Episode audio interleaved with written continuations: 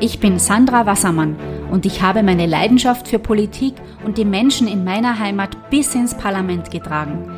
Der Weg dorthin hat mir gezeigt, dass du all deine Träume verwirklichen kannst, wenn du für deine Mitbürger einstehst und ins Handeln kommst. Genau dazu möchte ich dich ermutigen und dir zeigen, wie du es bis ins Parlament schaffst.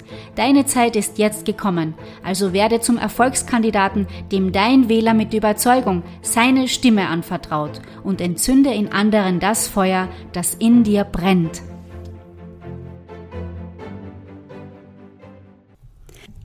Herzlich willkommen zu einer neuen Podcast-Episode.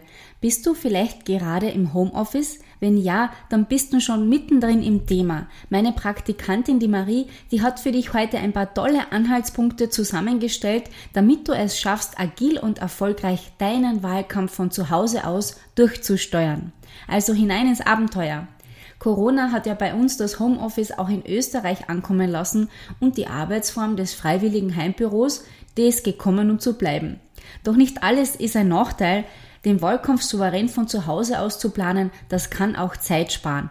Und welche Vorteile das mit sich bringt, das erzähle ich dir heute in fünf einfachen Schritten.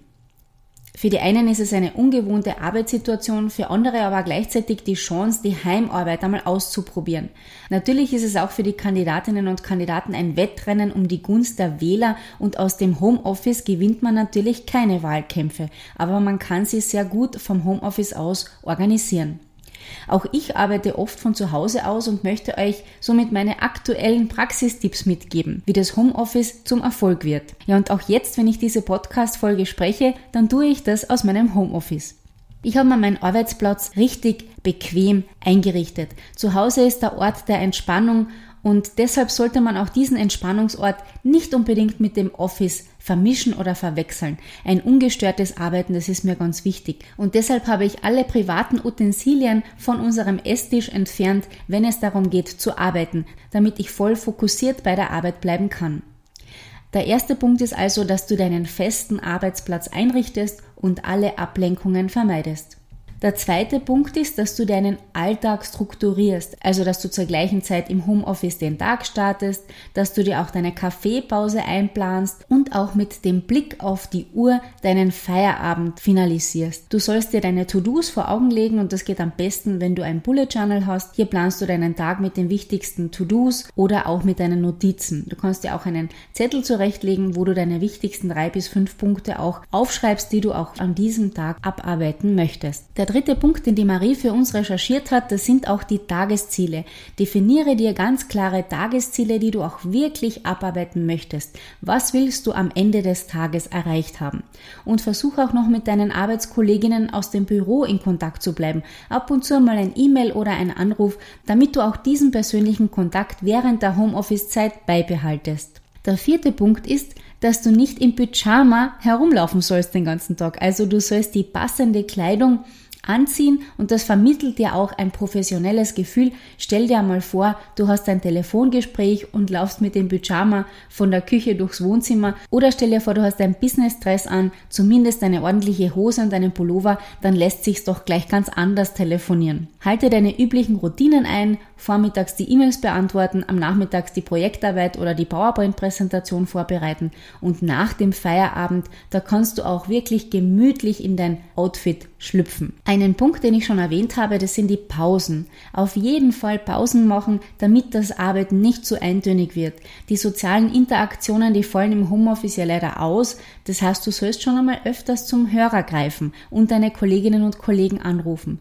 Schnell passiert es schon daheim, dass der Arbeitstag um ist und dass man keine einzige Pause gemacht hat, dass du von früh bis spät durchgearbeitet hast. Und deshalb sind diese kurzen Atempausen so enorm wichtig. Pausen geben dir auch wieder frische Kraft und frische Energie, um an die weitere Arbeit heranzugehen. Plane deshalb einfach kleine Pausen ein, strukturiere sie in deinen Arbeitsalltag und du wirst sehen, die Aufgaben gehen dir viel leichter von der Hand. Zwei Punkte gibt es noch, die du bei deinem Wahlkampf aus dem Homeoffice berücksichtigen kannst. Die Ablenkungen. Es soll ruhige Ecken geben, nicht dass die Kinder oder der Partner oder die Tiere permanent herumsausen bei deinen Füßen. Du brauchst ruhige Ecken, Ruhepole, damit du auch wirklich konzentriert arbeiten kannst. Vermeide Ablenkungen auch, indem dass du siehst, dass auf dem Teppich schon wieder Fussel zum Saugen sind oder dass du festhängst bei deinem Social Media Checking. Also auch da passiert es viel zu schnell, dass du in den sozialen sozialen Medien feststeckst und diese Ablenkungen dann leider überhand nehmen. Sei aufmerksam gegenüber diesen Zeitfressern und Zeitvampiren. Es ist unmöglich, diese ganzen Störfaktoren auch zu eliminieren, doch sie lassen sich in den Griff bekommen, wenn man sie bewusst wahrnimmt.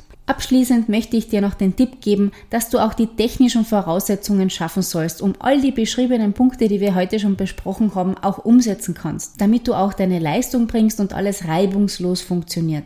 Dazu brauchst einfach die richtige Technik. Du kannst dir webbasierende Tools einstellen auf deinem Computer. Ich benutze zum Beispiel Microsoft Office, ich benutze auch Monday, das Projektmanagement-Tool und das ist die beste Basis, um das Arbeiten von zu Hause auch zum richtigen Erfolg zu führen. Unerlässlich ist diese moderne Computerausstattung mit einem guten Videokonferenzsystem und natürlich mit einem guten Internetanschluss. Was ich auch noch als Vorteil beobachten konnte in meinem letzten Wahlkampf, du kennst ja bestimmt diese Setkarten, die man mit Kugelschreiber und Prospekten steckt, dann alle in einem Korb versieht, das sind dann 100, 200 Stück und diese während des ganzen Wahlkampfes in die Postkästen wirft oder auch im persönlichen Kontakt mit dem Bürger übergeben kann. Ja, diese Setkarten, die hat bei mir zu Hause auch der Liebste mitgesteckt. Also also wir sind zu zweit zu Hause gesessen und haben dann statt dem Abendprogramm Setkarten gesteckt, haben die Wahlwerbemittel vorbereitet zu Hause und wir waren fleißig zu zweit. Und auch das ist eine schöne gemeinsame Beschäftigung, wenn man im Homeoffice ist. Dann lässt sich nämlich auch diese Angelegenheit, der Wahlkampf, ein bisschen mit dem Privatleben verbinden und das darf ja auch einmal sein. Ich hoffe, du konntest dir heute einige Tipps für dein erfolgreiches Homeoffice mitnehmen, für dein Happy Headquarter zu Hause. Wenn dir die Podcast-Folge gefallen hat oder wenn du auch noch Fragen hast, dann schreib mir gerne eine E-Mail an sandra.wassermann.klagenfurt.at und bewerte den Podcast mit 5 Sterne auf iTunes. Ich freue mich sehr auf dein Feedback und wünsche dir viel Spaß bei der Umsetzung. Ich wünsche dir noch einen erfolgreichen Tag.